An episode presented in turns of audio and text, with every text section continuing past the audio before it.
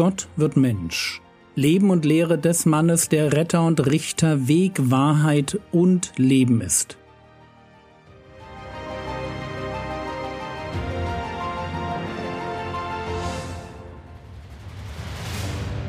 Episode 232 vom falschen Sorgen Teil 3 Ich bin, wie alle wissen, die mich kennen, ein großer Freund von Strukturen in Texten.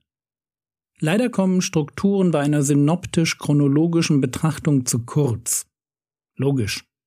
Aber trotzdem möchte ich darauf hinweisen, dass wir mit Matthäus Kapitel 6, Vers 27 zum absoluten Höhepunkt der Bergpredigt kommen. Der Gedanke in diesem Vers steht hinter der ganzen Ansprache. Woher ich das nehme?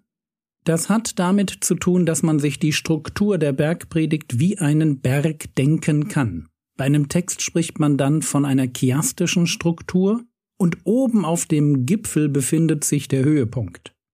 Für alle Freaks wie mich, ihr findet den Chiasmus als Anhang im Skript. Aber kommen wir zu dem Text. Matthäus Kapitel 6, Vers 27 Wer aber unter euch kann mit Sorgen seiner Lebenslänge eine Elle zusetzen? Oder bei Lukas heißt es, Lukas Kapitel 12, Vers 25 und 26 Wer aber unter euch kann mit Sorgen seiner Lebenslänge eine Elle zusetzen? Wenn ihr nun auch das Geringste nicht könnt, warum seid ihr um das Übrige besorgt?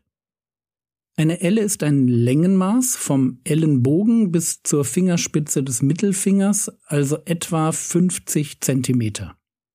Es gibt hier in der Auslegung ein Problem mit dem Wort Lebenslänge. Es kann sich auf die Länge des Lebens oder auch auf die Körpergröße beziehen. Vom inneren Zusammenhang gefällt mir Länge des Lebens besser, weil es ja im Zusammenhang darum geht, ich will durch die Sorgen das natürliche Leben erhalten oder verlängern. Aber genauso könnte der Herr Jesus auch, so wie beim Kamel, das durchs Nadelöhr geht, bewusst humorvoll formulieren und etwas fordern, was ganz offensichtlich unmöglich ist. Unter dem Strich ist es egal, für welche Übersetzung wir uns entscheiden. Der Punkt ist ja ein anderer. Wenn es um unser Leben geht, egal ob Lebenslänge oder Körpergröße. Sorgen bringen uns nicht weiter. Sorgen sind sinnlos. Sie sind sinnlos, weil wir als Menschen aus uns heraus allein durchs Sorgen nichts tun können. Wir sind als Menschen hilflos im Blick auf die Zukunft. Selbst wenn wir anfangen würden, Schätze zu sammeln und Immobilien zu horten, Meinen wir wirklich, dass uns diese Dinge Sicherheit geben? Wenn mich die Geschichte eines lehrt, dann dies. Veränderungen kommen plötzlich und weitestgehend unvorhersehbar. Wir können uns nur sehr begrenzt vorbereiten. Eigentlich gar nicht. Und deshalb sind Sorgen auch so falsch. Aber, und lasst uns bitte an der Stelle noch einmal rekapitulieren, was die Bergpredigt will. Die Bergpredigt ist eine Art Regierungserklärung. Der kommende König beschreibt, was er von seinen Untertanen erwartet. Bevor es in Matthäus 8 mit dem Thema Rettung aus Gnade durch Glauben weitergeht, lernen wir die Bedingungen der Nachfolge kennen. Wir erfahren etwas über Glück, Moral, Gerechtigkeit, Prioritäten, die Notwendigkeit einer Entscheidung. Und im Zentrum dieser Aufzählung von Themen steht die Hilflosigkeit des Menschen. Matthäus Kapitel 6, Vers 27. Wer aber unter euch kann mit Sorgen seiner Lebenslänge eine Elle zusetzen? Das ist Hilflosigkeit. Du kannst nichts tun. Warum dieses Thema auf dem Höhepunkt? Antwort, weil die eigene Hilflosigkeit ins Zentrum jeder Bekehrung muss.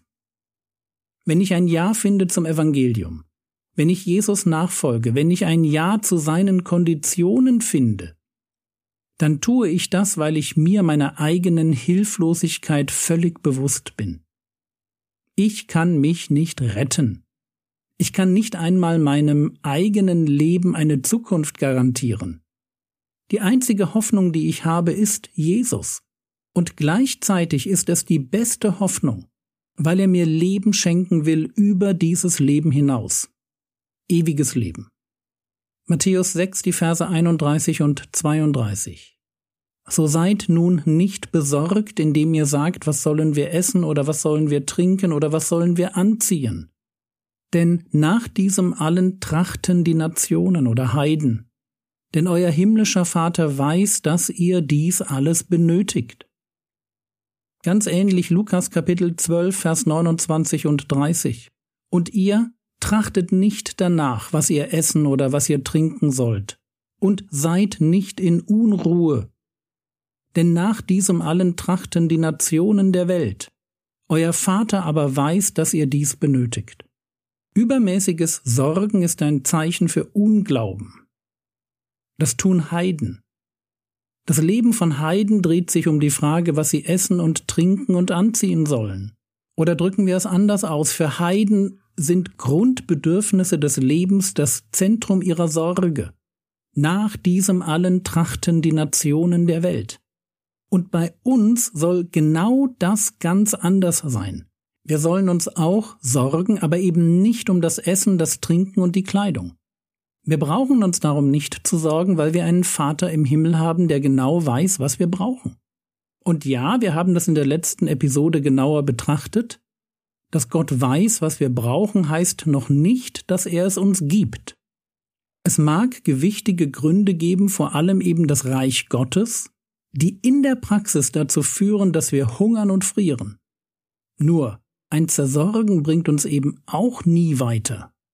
Der klare Auftrag an uns lautet, seid nun nicht besorgt. Und immer wenn sich Sorgen einstellen, dann tun wir gut daran, uns dieses Gebot vor Augen zu halten. So sehr ein gewisses Maß an Vorsorge richtig sein mag, ganz grundsätzlich reicht es, wenn wir den heutigen Tag meistern.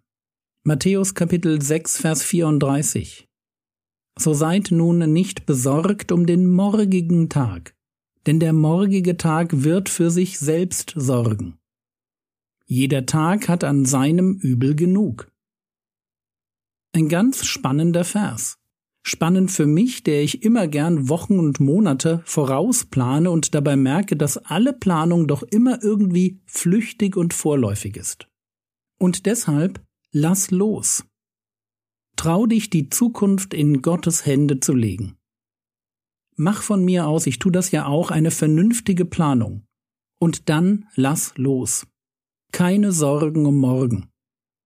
Ich weiß, dass sich das leichter sagt, als es sich dann lebt. Und trotzdem steht es hier. Seid nicht besorgt um den morgigen Tag. Wir tun gut daran, solche Sorgen immer wieder auch als Sünde zu bekennen. Der Tag morgen ist der Tag für die Sorgen von morgen. Es reicht, wenn wir den heutigen Tag überstehen. Jeder Tag hat an seinem Übel genug. Es ist gar nicht nötig, dass die Probleme, die morgen auf mich warten, oder vielleicht auf mich warten, dass die mir heute schon die Laune verderben und den Schlaf rauben. Die Zusage in diesem Vers, den wir übrigens unbedingt auswendig lernen sollten.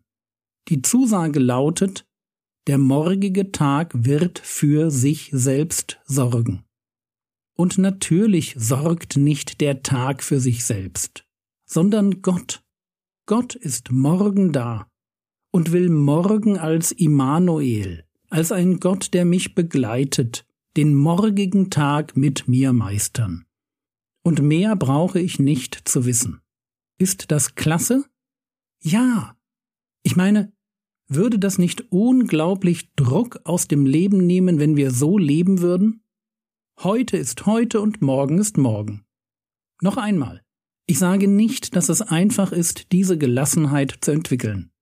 Aber es ist dort möglich, wo ich meine Hilflosigkeit einsehe, an Gottes väterliche Fürsorge glaube und gehorsam meine Energie auf das richtige Ziel lenke. Und worin dieses Ziel besteht, dazu mehr in der nächsten Episode.